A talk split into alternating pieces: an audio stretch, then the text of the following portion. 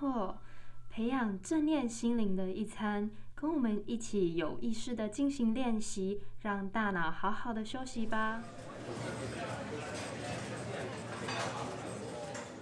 欢迎来到餐货第二季 Podcast，今天要跟大家讨论的主题是正念与身体。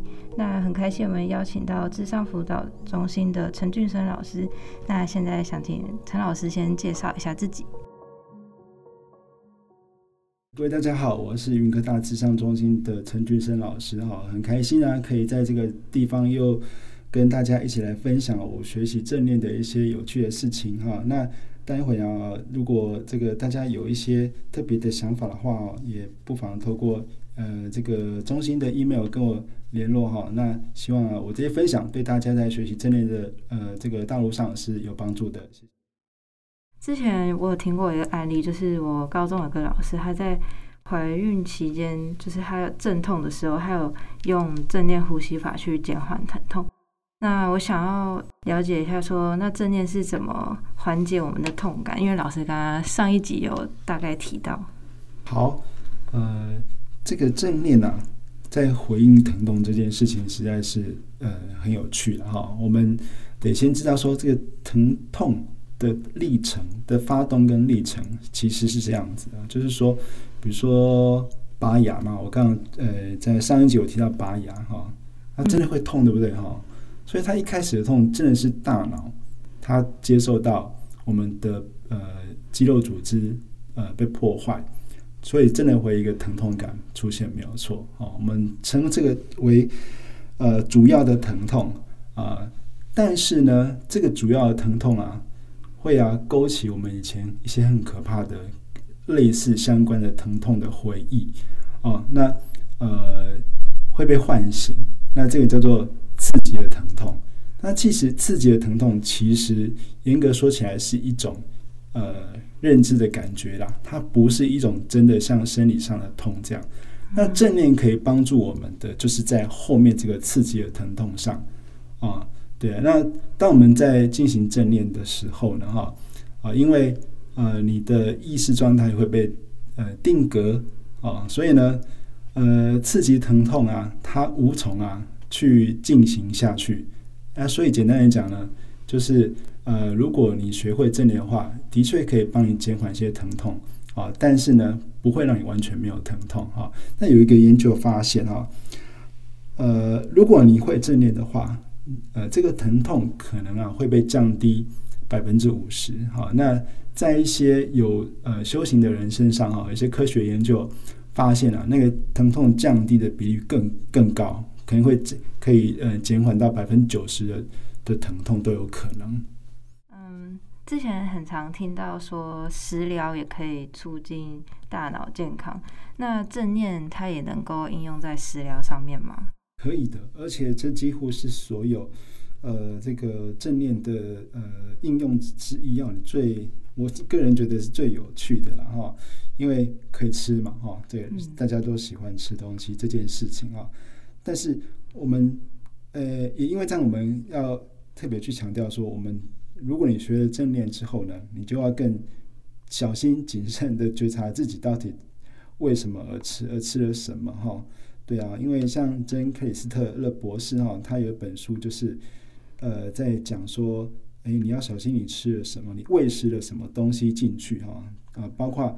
呃，你真实的吃的食物，以及啊，我们接收到的讯息啊，像我们每天看的新闻，这些都是哈。那我们再回来说正念饮食这边，其实呃，就所谓的食疗，其实是正念饮食哈。对啊，那呃，我们不妨从一个呃实际的流程来看一下，为什么正念饮食也可以帮助我们哈，促进大脑的健康哈。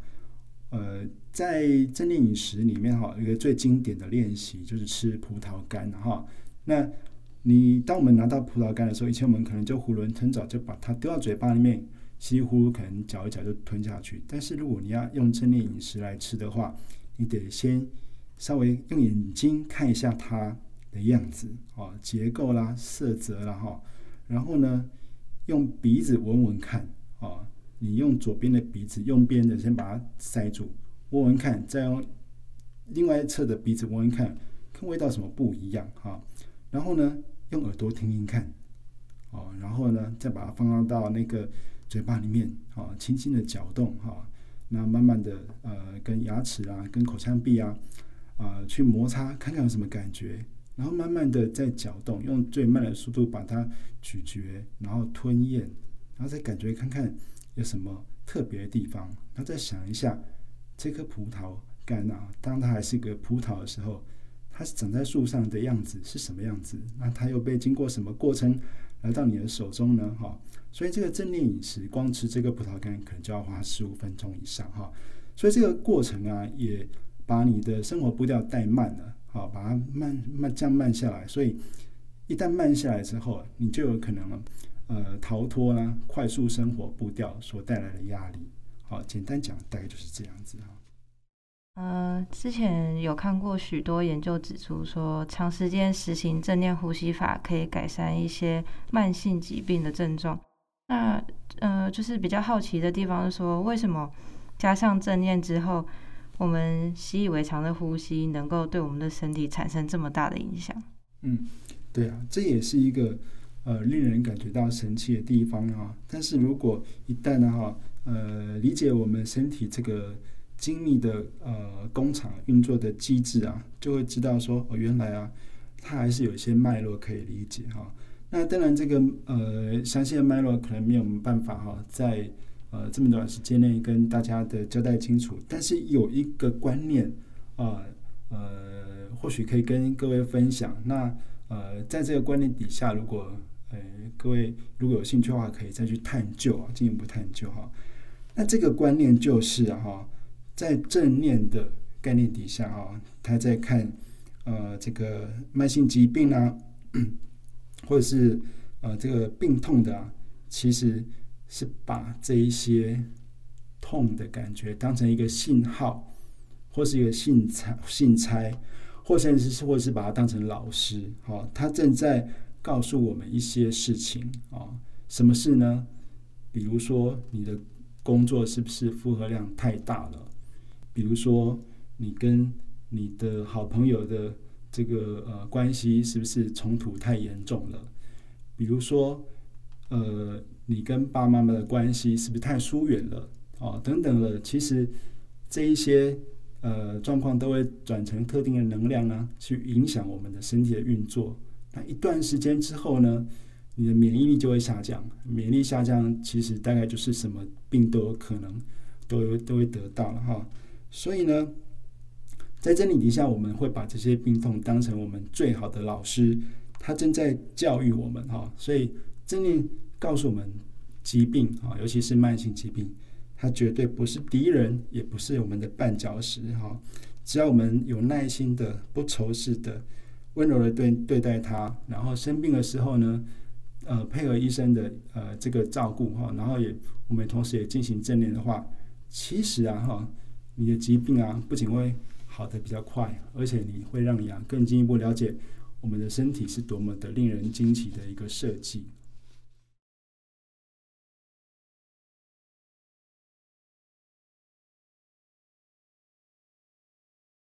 嗯，平常感觉也有很多其他的方式可以做舒压，像是追剧、听音乐、运动、健走等等，好像都可以得到一些。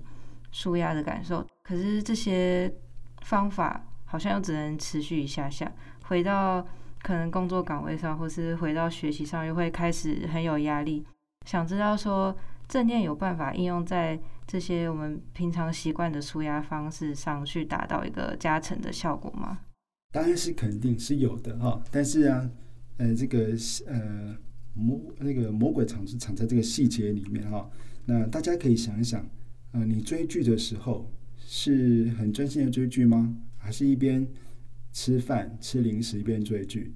你听音乐的时候真的是很专注在听音乐吗？还是一边做别的事情啊？比如说写功课啦，啊，或是等等，或是打扫啊等等哈。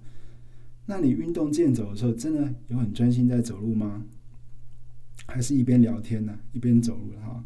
对啊，所以关键是在于说这些事情不是没有效。或是说一下下好像就只能持续一下下，是因为啊，我们都忽略了一个重点，就是呢一次只做一件事哈。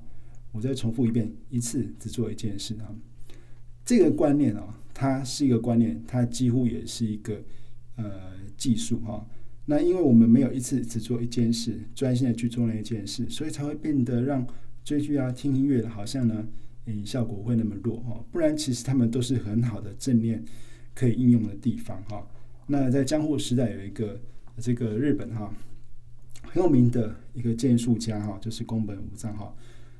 他是很厉害的，他一个人可以以一敌十哈，都都没问题啊。对，呃，他有一句名言哈，就有人问他说：“你的剑术为什么那么厉害？哈，可以啊，这个天下无敌这样哈。”他说：“他面对再多的敌人啊，我这一刀下去，就只有应付这个人而已哈。那下一刹那再想另外一个人，对我来讲，所以呢，永远只让自己面对一个敌人。”哦，他非常的聪明哦。他有一次跟他的这个敌人哦，呃，约在哈这个地点啊，可以由公母藏自己选，他就选在田埂中间，哦，稻田中间的哈，稻田只有田埂，所以呢，敌人呢一次只能来一个啊，在田埂上作战，哦，所以呢，他不止头脑好，他的技术也很好，所以一次只一件，一次只做一件事情啊，是重要的。如果你在学习的正念的路程上的话。这个观念非常非常的重要，一次只做一件事。好，那以上就是我们第二集身体与正念，意识是如何牵引身体，正念对于身体的影响与改变。那这集非常谢谢能邀请到陈老师来跟我们一起分享。